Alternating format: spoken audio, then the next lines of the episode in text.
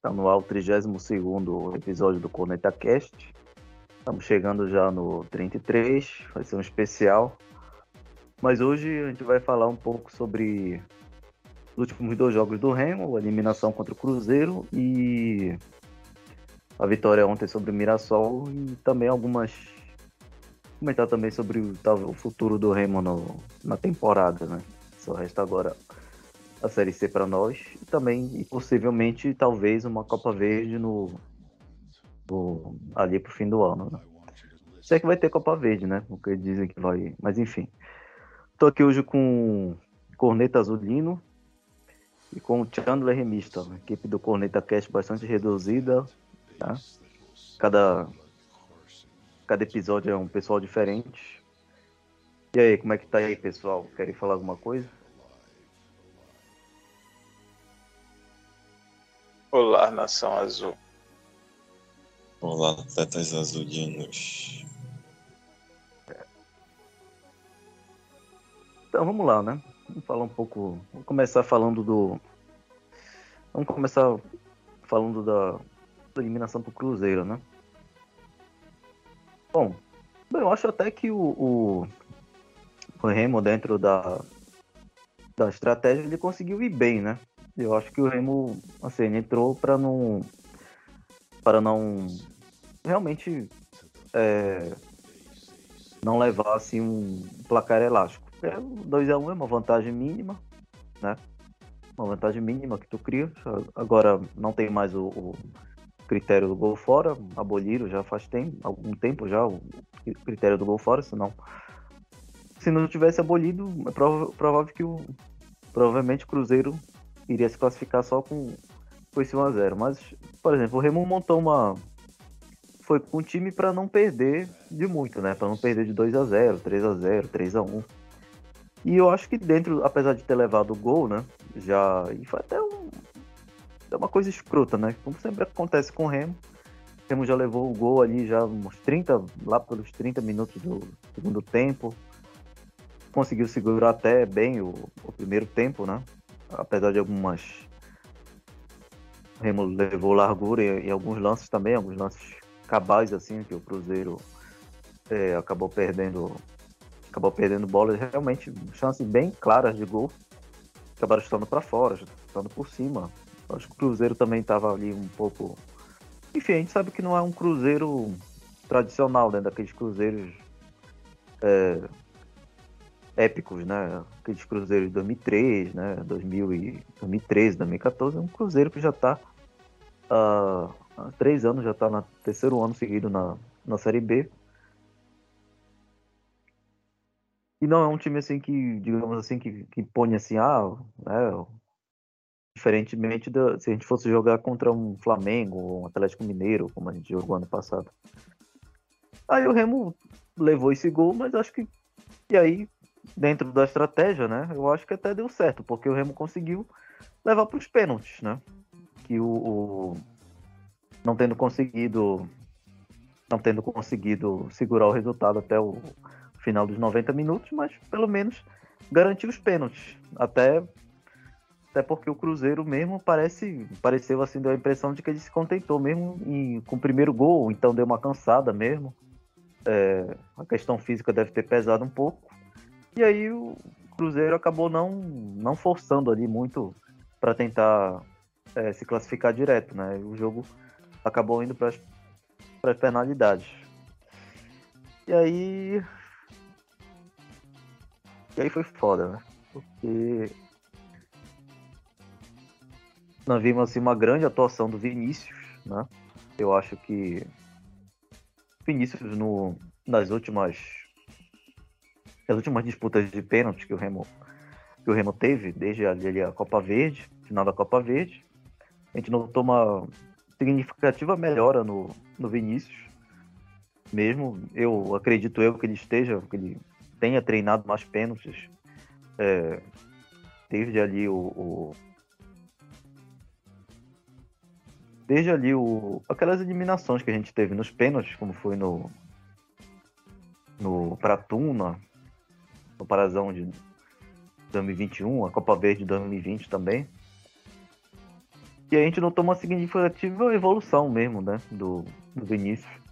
Ele foi muito bem no, contra essa penalidade, mas infelizmente acabou pesando a, a, a ruindade do, de algumas figuras, né? Aí e aí o pessoal ficou naquele lance, né? Ficou, alguns ficaram passando pano pro, pro Laílson, né? Dizendo que, ah, mas o Marlon perdeu, o Marlon que é experiente, o Leozão também perdeu, não sei o que, se eles tivesse feito, é, não teria, a gente não teria, a gente nem teria ido para as alternadas, aí o Laílson não teria perdido, né? E se, e se, e se, não faz sentido ficar nesse, né? A, a bola do jogo é, não tava no realmente. pé dele. A bola do jogo tava no pé do Laílson. Então, né? Pois é. é. Não, porra, eu, eu, eu, discordo deles, né? Porra, o cara tem que fazer, né? O cara, o cara tem que fazer. E. E também não tem essa questão que o pessoal fala, garoto. Porra, o cara tem 24 anos, bicho. Porra de garoto. Garoto máximo que tu considera garoto é 19 anos, ali 18. Que o Ronald ainda tem, essa, ainda tem essa desculpa do garoto. Mas, porra, o cara tem 24 anos, o cara já tá na quarta temporada do Remo, né? O cara ia mostrar o serviço, tinha oportunidade de ouro, né, para mostrar o serviço. E inclusive ele poderia, sabe, entrar ali é uma coisa épica, né? E tinha a bola do jogo, então não tem muito essa, né? Eu acho que talvez, porra, tu pode condenar talvez o Leonan ali, porque o Leonan bateu, bateu ali bem no canto, no mesmo canto que o que o Marlon bateu, o goleiro pegou. Agora o, o problema do Laílson é que, porra, ele viu que o, o Marlon e o, o, e o Leonardo bateram no mesmo canto, bem ali no cantinho direito. O goleiro foi lá e catou. Aí o filho da puta vai lá e, e, e bate no mesmo local, né? Eu acho que, por exemplo, se ele tivesse mandado uma bomba pro, por outro lado, batido na trave, ou mandado para fora, ok. Te dá, eu poderia desculpar um pouco melhor, mas o, o, cara foi tão burro que ele bateu no mesmo canto que o goleiro estava pegando todas as bolas. Né? Realmente não tem essa, né? Digo, ah, não sei o quê, porque os outros, né? Se os outros não fizeram, os caras não estavam ainda na, na alternada. E o cara tem a bola do jogo, o cara tem que fazer. Ele não fez porque ele é ruim mesmo, ele não, é pipoqueiro. Né? Enfim. E aí. Ficou essa confusão. E aí ficou aquela coisa que eu falei também no dia, né? Que, por exemplo, Paulinho Curuá entrou, deu ali um escanteio. Deu ali um escanteio desnecessário. E aí no escanteio, ele além de dar o, dar o escanteio desnecessário, ele ainda deu condição pro Edu fazer o gol. É isso que eu fico eu, eu comentei assim, porra, é normal, é, tudo bem você apostar num, num cara como o Curuá, um Kevin, um próprio Lailson, uma vez na temporada, né? É ok, né? Você faz uma aposta ali. Agora, você vê que os caras não dão certo, os caras não produzem nada, não entregam nada. Curuá, Curuá praticamente não jogou na, na temporada de 2021. O cara, a questão física pesava bastante. E o, o Kevin Kevin é ruim.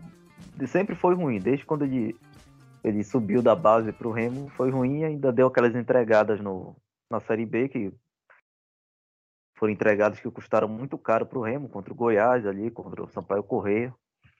E cada pontinho faz diferença no campeonato longo. E aí o Remo vai lá e renova com o cara, sabe?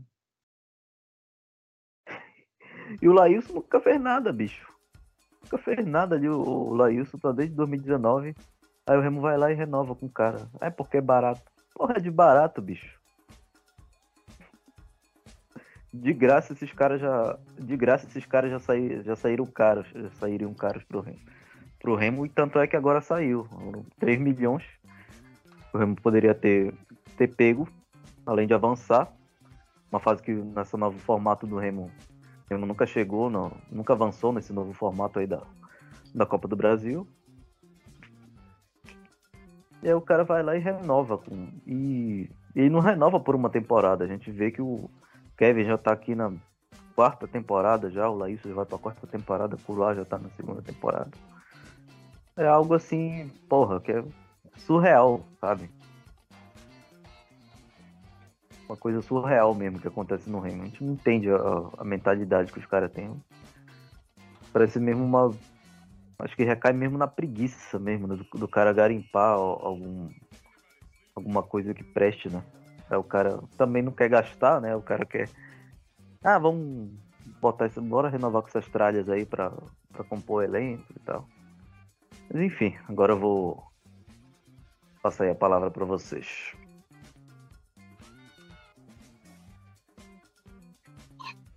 Fala aí, corneta azulina.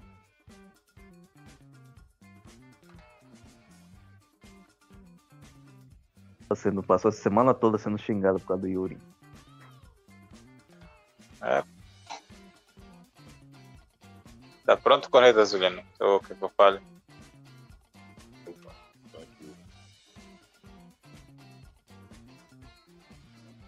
É, como o Corneta falou, né?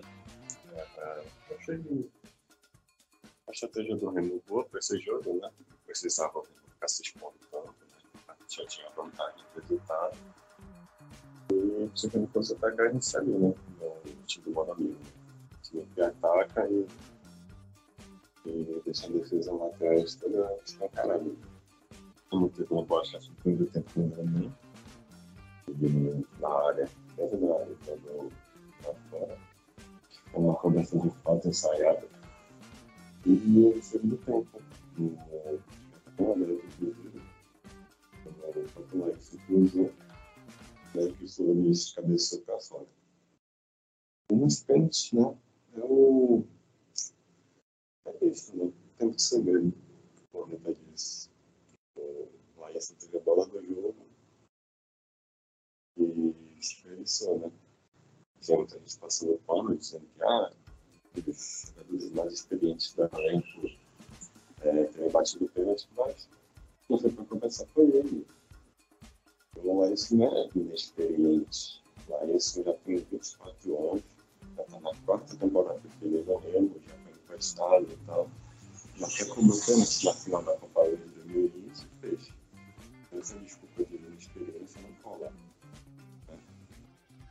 E mais fácil. É, a estratégia foi que acertada e bondade mesmo do Vargas na confiança. E também do Lance, né? Batendo no mesmo campo e viram que o Rafael Cabral foi lá em Catunda. Então, tirando da Everton Senna, ela foi para mim, mas toda aquilo naquele ponto parceiro do goleiro do Cruzeiro.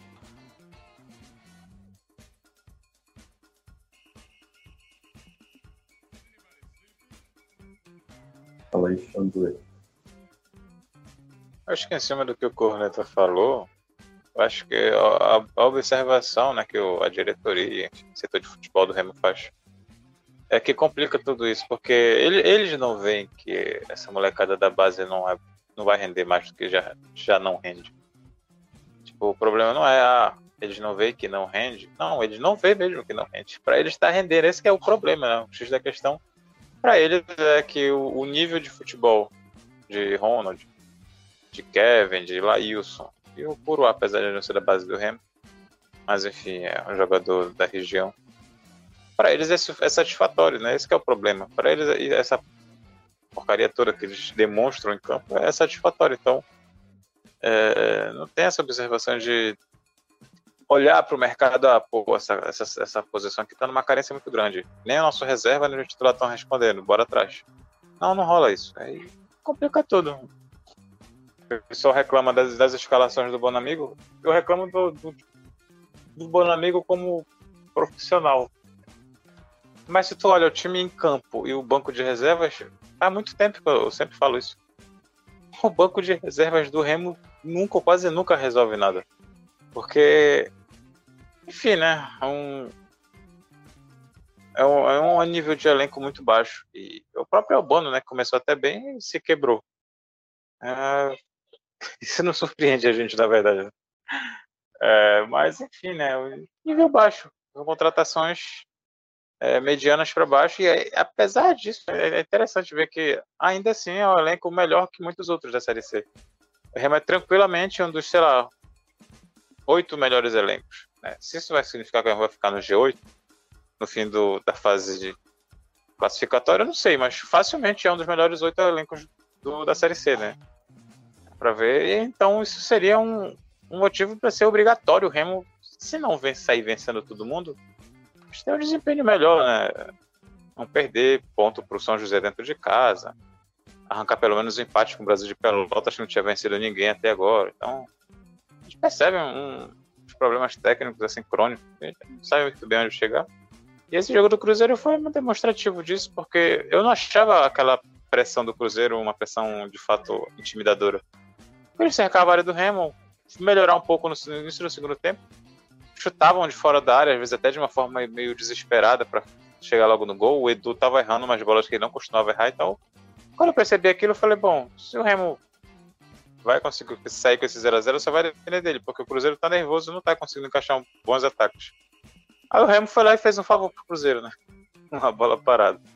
Foi lá e deu o um gol pro Cruzeiro. Eu não tava acreditando que o Cruzeiro fosse fazer gol, sinceramente.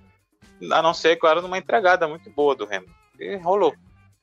Porque o, o volume de jogo do Cruzeiro não era um volume verdadeiro. Estavam cercando a área, fazendo aquele abafa meio desorganizado. É, muitas vezes tinha oportunidade de contra-ataque, tinha espaço para isso, mas eles não sabiam trabalhar triangulação, não sabiam lançar à frente. Então, acho que é complicado e tal. Essa questão, a imprensa ainda, né, ainda falava disso, mesmo após o jogo do Mirassol, ainda batia nessas técnicas.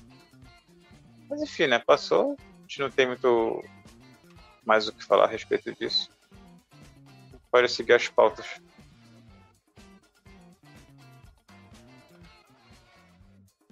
Pois é. E já puxando já para o jogo contra o Mirassol, é, gente vê assim que também o, o Remedy é um time que também não consegue criar, não consegue é, ter realmente. É, é, o que eu sempre bato na tecla, que o, o time do Banamigo ou ele, ou ele joga das duas maneiras. Quando ele joga, quando ele quer defender, ele deixa. Ele só assiste ao, adversário atacar e não. E não arma nenhum contra-ataque, ele só, só deixa outro time jogar. E quando ele quer atacar, quando ele precisa do resultado, ele não, e não consegue fazer nada praticamente.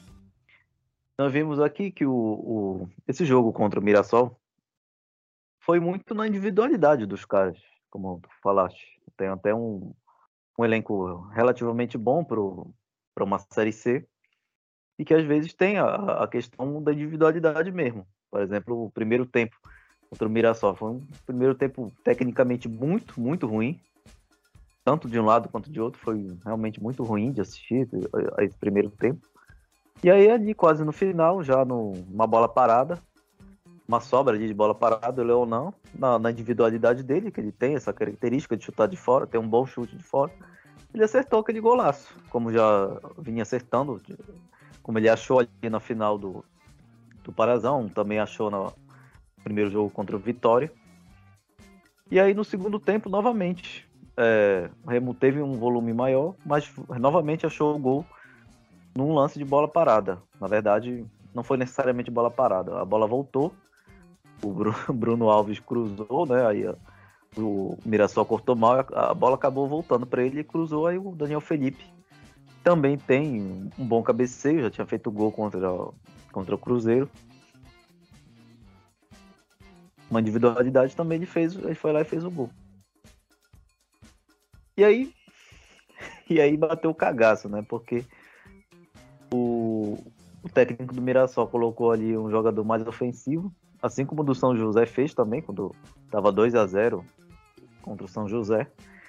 O treinador do São José colocou um time mais ofensivo, fez aquelas mudanças. E aí o cara entrou, fez o gol. Ali o Mirassol fez ali uma jogada, novamente teve uma falha ali de, de marcação, o cara estava sozinho. Acho que era Edson Bala o nome do cara, acho que era, não Edilson ou Edson Bala. Tava sozinho ali na área e fez o gol. Aí por sorte o, o Remo conseguiu até um. não se desestabilizou muito com, com esse gol, conseguiu segurar um pouco. Também aquela expulsão do, o camisa 5 deles ajudou um pouco. E o Mirassol também, como não é também um time, apesar de que estava na liderança, não sei se ainda está na liderança, mas estava na liderança, veio jogar contra o Remo na condição de líder e condição de victo, mas nós vimos assim que também não é um time é, bicho de sete cabeças, como sempre acontece na Série C, né? Que a gente não vê. É, é muito difícil você ter um time que, que seja assim, que seja bem desnivelado, que desequilibre mesmo no, no campeonato. É, é, difícil. Talvez só ali no tempo do Fortaleza estava na Série C, que ele montava geralmente os times acima acima da média do, do padrão. Montava aquela chamada sucata boa. Mirassol também não, não foi um time que conseguiu. Teve ali também um, um certo volume, mas também não, não conseguiu ser mais objetivo. E aí, já quase no final do jogo, é, novamente a, a, a, individualidade pesou no Remo, com o Vanilson, que teve uma temporada absurda no ano passado, pelo Manaus. A gente vê que é um jogador que tem tem qualidade. E aí, no, no contra-ataque ali, a bola sobrou, ele conseguiu fazer uma boa jogada, bela jogada, se livrou de dois e bateu no canto. Aí, novamente, a individualidade pesou. E aí o Remo segue agora. É... E é que tá, né? Aí realmente o, o Remo nesses jogos continua mesmo dependendo da, na individualidade e a gente não vê mesmo uma evolução tática. De modo que, agora já adiantando a próxima, próxima pauta, que, é, que são os próximos jogos do Remo, o Remo agora vai pegar, tem uma sequência, ele vai pegar o Ipiranga fora de casa e vai pegar dois jogos dentro de casa, contra o, o Floresta e contra o Campinense. E aí, assim, até meio preocupante, porque a gente a gente não vê mesmo uma, uma evolução tática no, no, time do Monamigo, desde, tá desde o ano, final do ano passado aí. Quer dizer, tá desde o início do ano, a gente não vê nada, é sempre aquela mesma coisa, né? Do 4-3-3, não tem variação tática. E o Remo às vezes chega mesmo no, na questão da, da individualidade dos jogadores que acabam resolvendo. A questão é, isso sempre vai. Isso sempre vai resolver. Aí é meio preocupante nesse aspecto. E eu diria assim que esses três próximos jogos eu acho que vão ser decisivos, não só para o Remo, quanto para o Bonambigo também. Porque você tem dois jogos em casa, Ipiranga obviamente vai ser uma parada mais dura. É, pontuar lá já seria uma boa.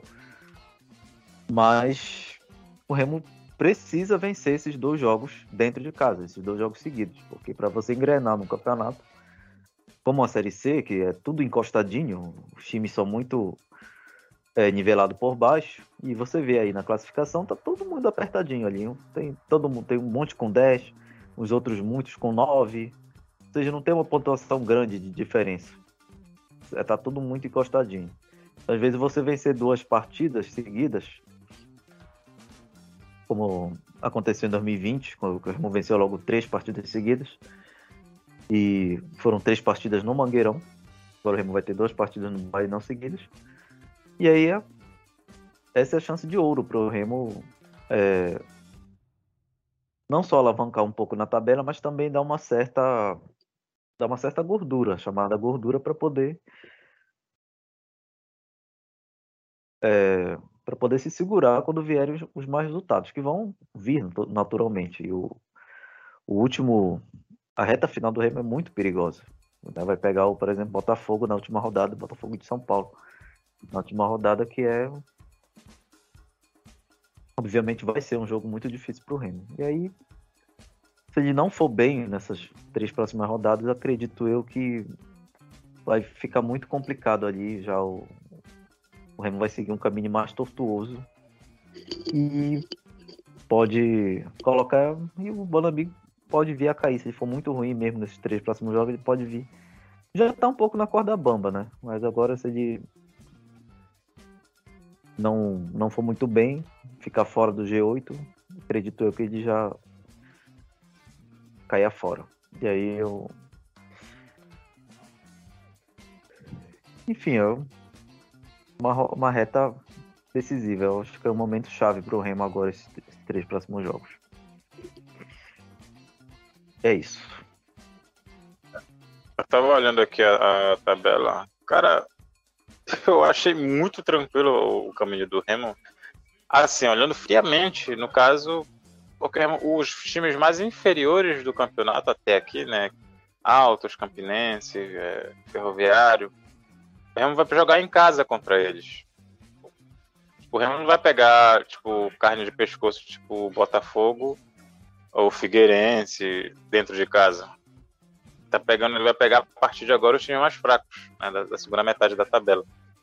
Vão ser sete jogos em casa, contando com o repá. 7 vezes 3, 21. O Remo já tem 10 pontos. Se o Remo, claro, no cenário ideal, que é muito improvável, o Remo ganhasse pelo menos todos os jogos em casa, ele, ele passaria com folga, né? É com pontuação de líder, para beirar a liderança. 31 pontos. Sabe que não vai acontecer, né? Que o Remo adora tropeçar dentro de casa. Apesar de que às vezes ele ganha um ou outro jogo fora de casa, né? De uma forma meio inesperada, né? Como aconteceu lá em Sergipe contra o Confiança. Mas a gente tem que olhar mais para o jogo dentro de casa. Vai jogar contra o Altos do Piauí dentro de casa, jogar contra o Aparecidense dentro de casa, contra o Campinense. Tem que ganhar esses jogos, obrigatoriamente. Tem que fazer. Vai dar ponto para Campinense dentro de casa? Não.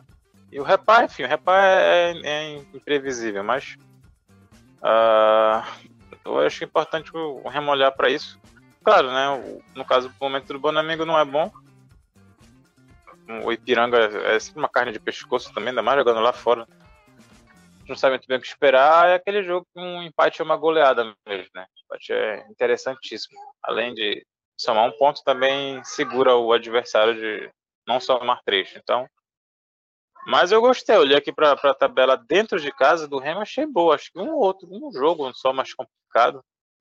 Inclusive, Floresta, né? É um, é um dos times, digamos, de investimento menor, mas que está fazendo uma boa série C até aqui. Mas eu acho que dentro de casa o caminho do Remo está bem tranquilo, né? Porque, enfim, né? Já que tu vai perder ponto fora de casa, você não perca para um adversário ruim, né? É, o complicado é ele perder para adversários diretos, né? Isso é, é mais chato, mas enfim, já outra questão. Se fizer dever de casa, acho que não vai se complicar nesse sentido. Se fizesse seus 28, 29 pontos, acho que não tem por que se preocupar.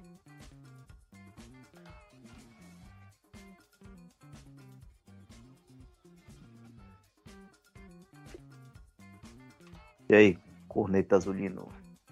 hater do Yuri.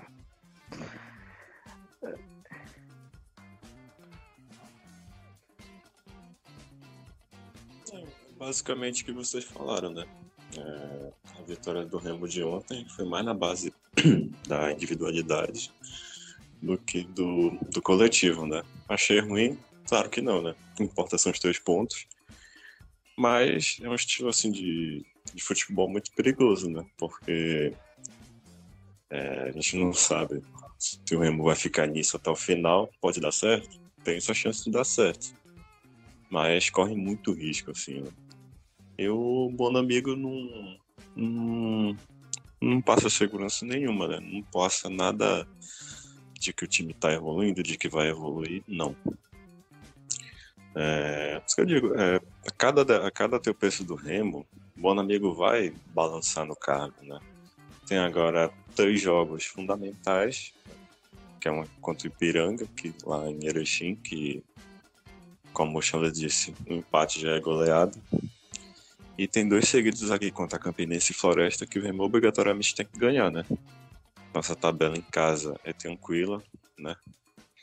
E o Remo tem que vencer esses jogos, né? Não pode desperdiçar pontos para quem não aspira muitas, a muita coisa no campeonato, né? E sobre a, a reta final da, da Série C, como o Corneta falou, o Remo pega esses times é, né, como Figueirense, Botafogo de Ribeirão Preto, até o, o próprio Atlético Cearense, que o Remo pega fora, né? Ganhou ontem, aparentemente está renascendo na, na Série C, e o Remo adora se complicar para esses adversários, né? Então, é, não tem muito segredo, ganhando em casa e arrancando algum um ponto, até mesmo uma outra vitória fora de casa, acho que o Remo se, consegue se classificar assim com, certa folga, né? Mas eu volto a repetir, o time do Bonamigo eu não confio. É, para mim, não tem mais nenhum, nenhuma possibilidade de evolução. E é isso, né? Tem que ver até quando até quando vai durar, né? Porque a cada derrota ele vai balançar no cargo e pode ser tarde demais, né? E só para só só um adendo que o Legumino já ficou já voltou a ficar todo eriçado pelo Ronald, né? porque simplesmente correu ontem, né? Deu uma correria, arrancou uma expulsão lá do jogador deles, do Mirassol. E aí a gente começou a ver as legadas na tele, né? Ah, o Bonamigo. O Bonamigo não tava querendo o Ronald e tal. O Ronald joga melhor que todos os pontos do Remo, isso e aquilo. E é basicamente o que a gente sempre fala, né? Pra sair do, do Remo, principalmente alguém que veio da base, é só correr, né? Eu vi gente falando que o, que o Pimpão não, não amarrava a chuteira do Ronald. Só porque o Pimpão jogou no Botafogo, então o bom amigo prefere ele do que o Ronald.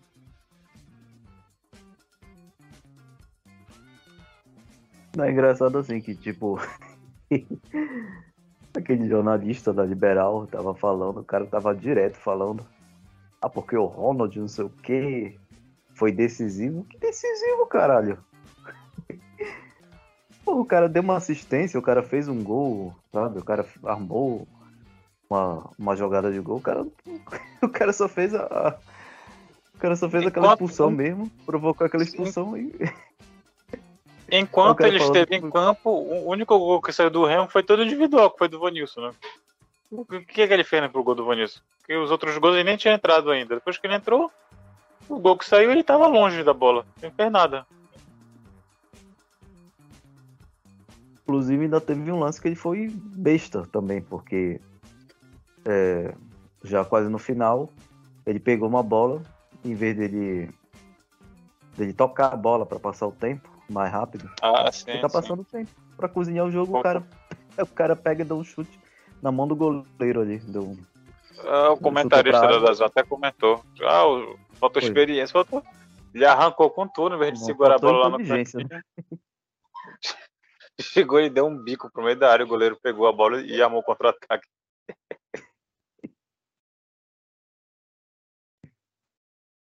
A gente vê assim que o... realmente parece que os caras não. O pessoal da imprensa, porra, o torcedor, beleza, né?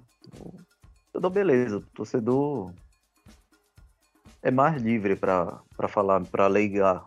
Mas agora, ó, porra, esses caras da imprensa, o cara trabalha com futebol a vida toda, aí o cara fica falando esse tipo de besteira, sabe? Isso. Fica indignado mesmo com esse tipo de coisa, sabe? Porra, o cara trabalha com futebol a vida inteira, o cara não assiste jogo, sabe? O cara não analisa direito, o cara fala essas, essas besteiras pra,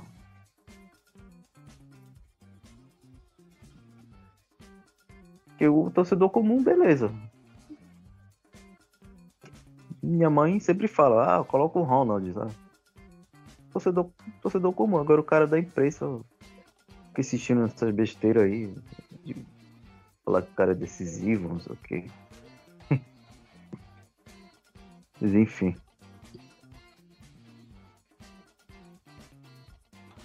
Eu acho que ele vai ser tipo claro, né, guardadas as devidas proporções de importância e nível de futebol apresentado. Mas em termos de tratamento da torcida, ele vai ser tipo o Luan do Atlético Mineiro, né, o menino maluquinho. O cara tinha 30 anos, o apelido dele ainda era menino maluquinho. do Atlético Mineiro. E se o Ronald ficar aí mais uns, uns, sei lá, uns 8 anos, ele vai ser sempre o menino maluquinho do Remo.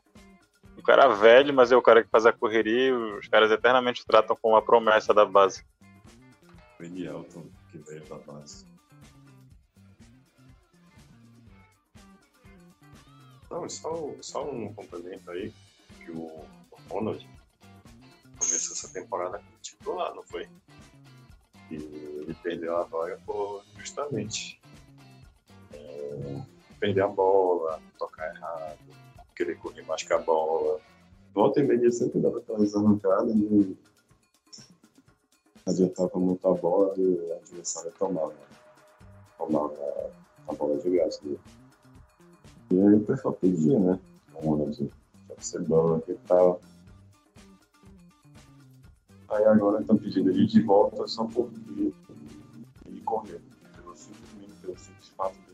correr no campo.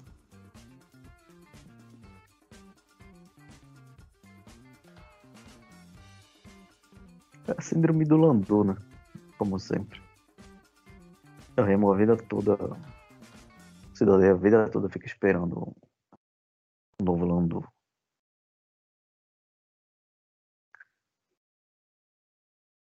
Mas enfim.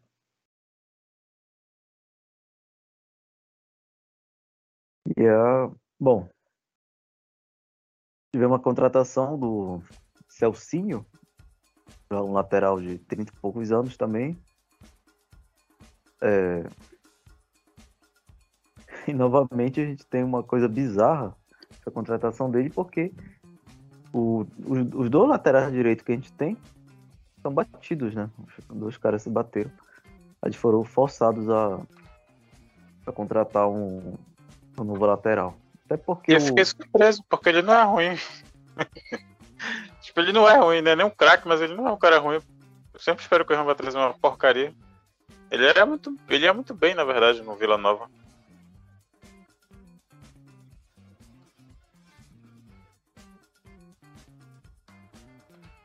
Pois é, acaba sendo uma. Pode ser, pode ser que seja uma grata surpresa, né? Pra, pra gente. E a gente espera, a gente espera realmente que a questão física também não, não pese, como já já viu aí o esse Jean Patrick, que aí tá, já tá, não sei, tá mais de um mês. O cara para cara veio como uma promessa de ser titular, de assinar contrato para ser titular e o cara segue se tratando. E aí pode acabar o campeonato e o cara não vai. O cara não vai terminar o tratamento.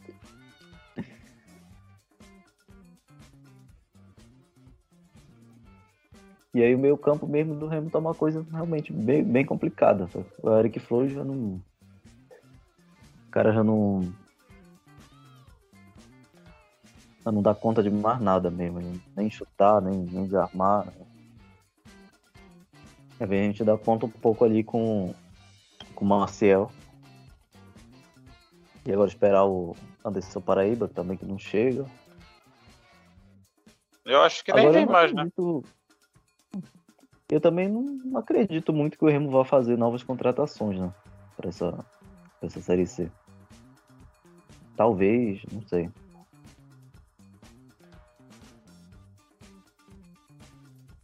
Eu às vezes comento a maluquice de ver o, uma prévia do Bola na Torre, né? Depois. na segunda-feira de manhã. Agora, se o, se o Anderson Paraíba não vier, eles vão, vão ter que ir atrás mesmo de um meio, porque não vai ter, realmente não vai ter nenhum. Não. Que o Albano ele, ele não vai voltar agora. Muito provável que ele volte agora. E o Remo realmente vai ter que ir atrás desse, desse chamado meia, porque também não tem como bancar o, o Eric Flores ali. O Eric Flores não, não dá conta mesmo. Pois é, inclusive eu tava vendo. No... Os caras defendendo o Eric Flores no bola na torre. Isso é bizarro. Tipo, ah, o Eric Flores é o cara que comanda o meio-campo do Remo. Porra, meu amigo, que jogo vocês estão assistindo? E, e, tem gente que fala isso na tele também, que o Eric Flores ele erra um passe aqui, outro ali, mas dá pra ver que ele é o único que tem qualidade. Ah, não sei não o que esperar. Não sei que essa galera assiste. Não sei que jogo, que mundo eles vivem. Que Flores comanda o meio campo do Remo.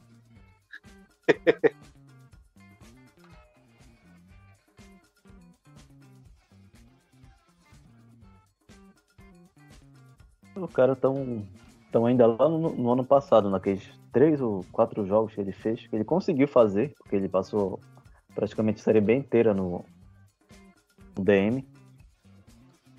O pessoal ainda tá ali naqueles jogos contra o Náutico, contra o Vasco. Ponte Preta. Foi.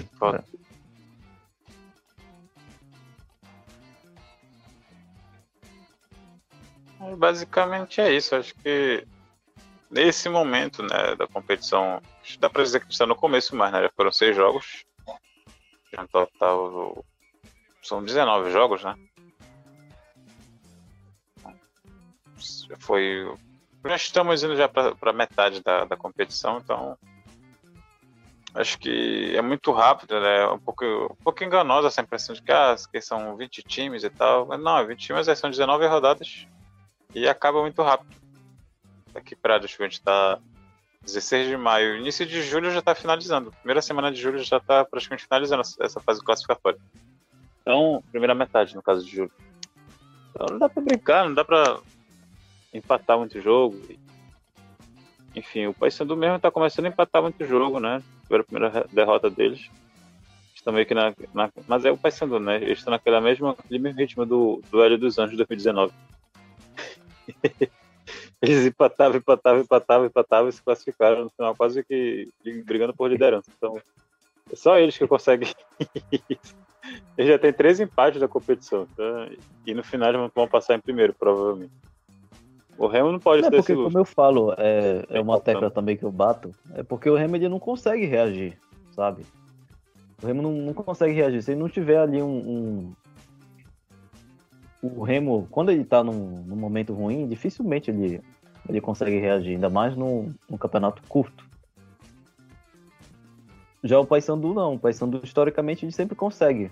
Ele pode ter ali um momento ruim durante boa parte do campeonato, mas ele assim, ele emenda ali umas três, quatro vitórias, umas três vitórias, por exemplo, aí ele consegue ele consegue engrenar e classificar.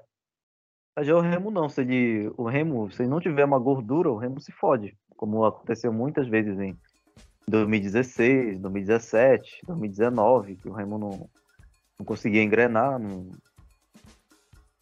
conseguia fazer mais de, de uma vitória seguida, era sempre naquela coisa ganhava uma, empatava outra, perdia outra, aí e uma regularidade entre aspas, né? Quer dizer que nem é regularidade, né? Mas quer dizer nem é uma regularidade, porque você perde uma, empata outra, uma campanha bem, o Remo sempre vem costuma fazer essas campanhas bem regulares e dificilmente ele consegue dar aquela reagida mesmo no, Curiosamente, ele só conseguiu reagir em 2018, que foi aquele, aquela ocasião que brigou para não rebaixar. Se tivesse ali ganho mais uns dois jogos ali, bizarramente, de forma bizarra, era capaz até de ter buscado um G4 naquela ocasião. Mas fora isso, por exemplo, em 2020 o Remo teve assim uns momentos, começou bem, ganhando logo duas, depois teve aquela sequência de de três vitórias seguidas, que foi bastante importante. E aí que deu uma segurança maior para o Remo. Mas o Remo realmente, é, pelo histórico mesmo, a gente não, não vê assim. Até porque quando o teu time não está perdendo muito, né? Aí você não, você não costuma reforçar o, o teu time. Né? O Paysandu é, é, o que ele faz. Né? Se ele, por exemplo, começar a, a oscilar bastante, é provável que ele é provável até que ele mude de técnico, né? Ou então contrate alguns outros nomes por aí. Enfim.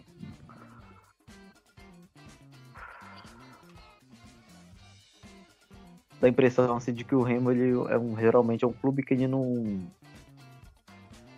não costuma agir rápido, né? Não costuma fica ali meio muito passivo mesmo. Mas enfim, vamos Vamos esperar. É, expectativa, expectativa só tá finalizando já. Esse Ipiranga aí é. A gente não tem nenhuma volta programada né, do departamento médico. Né? Então, os caras que vão são esses mesmos que estão aí. Deve ter nenhuma mudança. O Albano segue né?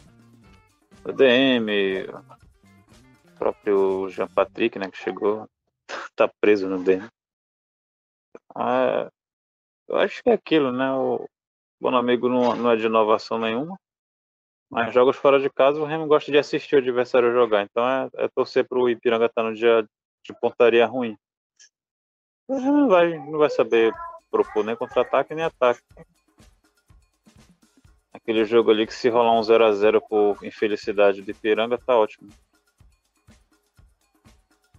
Ou pode aparecer individualidade, mas individualidade nesses jogos é, fora de casa não costuma aparecer muito assim. Não apareceu contra o Manaus, contra o nem contra o Brasil de Pelotas. Esse é o problema de depender da individualidade, porque quando os caras não estão no, no, dia bom, não vai sair nada, porque você não tem tática, não, o time é um bando em campo e aí é complicado. Né? A única mudança que ele deve fazer deve ser o. Prova, talvez ele coloque já o, o Celcinho no, no, lugar ali do, do Neto, Norchan, que atuou como lateral direito. E é provável tal, talvez que ele mude ali um, um ponta. Ele, talvez ele coloque o. Tire o Fernandinho, coloque o próprio Norchan. O Norchan, que é um. Que segundo o Gerson Nogueira, não é bem defensivamente, mas é uma, pode ser um excelente lateral. ele só não é bom defensivamente, mas ele tem tudo para ser um bom lateral. É o mesmo que dizer que o goleiro não pega bem, né? Mas ele, mas ele pode bater um excelente tiro de meta. Caralho, mano.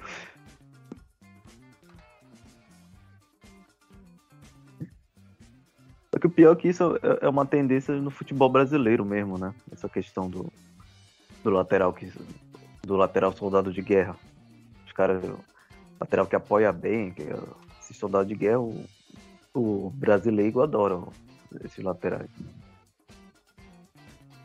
Esse lateral mais defensivo. É, é, tanto que só depois que o, o, fazendo já uma digressão, só depois que o Felipe Luiz veio para o Flamengo jogar que o, os caras passaram a, a, valorizar mais o Felipe Luiz, viram realmente que ele era top. Depois de velho que, que ele foi ser reconhecido ali pelo brasileiro. Porque quando ele jogava lá no Atlético, no Atlético de Madrid, o pessoal sempre dizia, ah, Marcelo é melhor, né? Porque o Marcelo era. Um... Marcelo nunca foi lateral, sempre foi muito mais um ponto do que um, do que um lateral. E os caras dizendo, ah, o Marcelo, melhor do mundo e tal.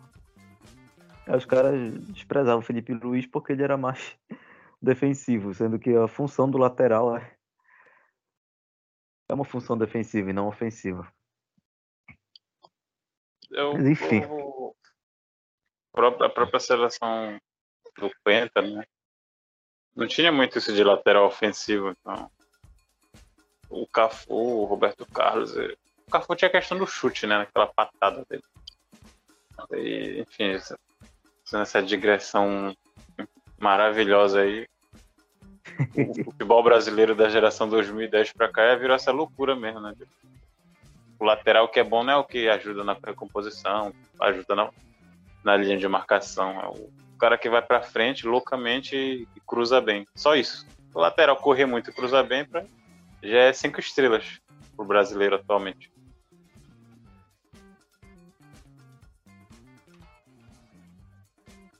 Tanto é que o, o... Tinha um lateral. E é raro mesmo tu encontrares, né? não só no Remo, mas Acho que o último lateral que a gente teve, que teve, tinha mais essa função defensiva, era o Fernandes, em 2018. Eu gostava do futebol dele. Ele tinha também, ele apoiava bem, mas ele. Defensivamente ele era o. ok. É, ele, ele corria muito bem, tanto que ele jogava improvisado de volante às vezes, né? É. Eu lembro, eu lembro de uma partida dele, acho que foi. Acho que foi até do, do ABC, o fatídico jogo lá do ABC que foi 1x0, o do Dedé, o Fernandes jogou, correu o campo assim, de forma maluca. Cara, nunca vi alguém, ou poucas vezes vi, jogando pelo Remo, um cara com uma disposição tão grande. Ele jogou muito naquele jogo defensivamente. Correu muito. O, o pessoal gostava mais do, do esquerdinho. só sabia esquerdinho, E ele apoiava muito e a bola chegava, clareava a bola no pé dele, ele sempre isolava. Ficava com muito ódio dessa arrumação umas bolas cruzadas assim na entrada da área, ele fuzilava e isolava. Eu ficava, por que os caras gostam desse maluco? O cara é completamente estabanado, chuta mal. Ah, ele apoia na frente, ele apoia na frente e chuta mal ainda. Perde gol pra caramba.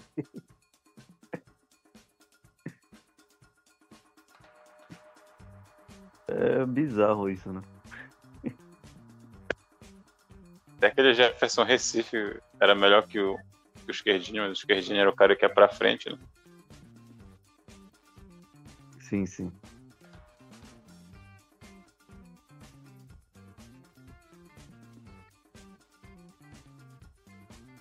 Aí, enfim. Bom, encerrar aqui. 32 Próximo é o 33 E no 33 a gente não vai falar de jogos, de, da rotina esportiva do Remo. A rotina futebolística do Remo vai ser um especial sobre o Tabu 33. É, a gente vai comentar alguns aspectos, né? Enfim, a gente tem um longo roteiro aí para fazer. E é isso. No episódio 34 a gente volta com, com, com essa rotina, né? De falar dos jogos recentes do Remo. Se a gente, porventura, chegar nos 50, a gente, a gente pode falar da, da Copa, Copa Maduro, né? Da Copa da Venezuela. O torneio de Caracas, porventura a gente chegar em episódio 50. Provável que chegue, né? Se a gente ainda tiver saco para ficar falando de Remo. Então é isso. Boa noite para vocês. Obrigado pela participação e até a próxima. Boa noite, família Azulina.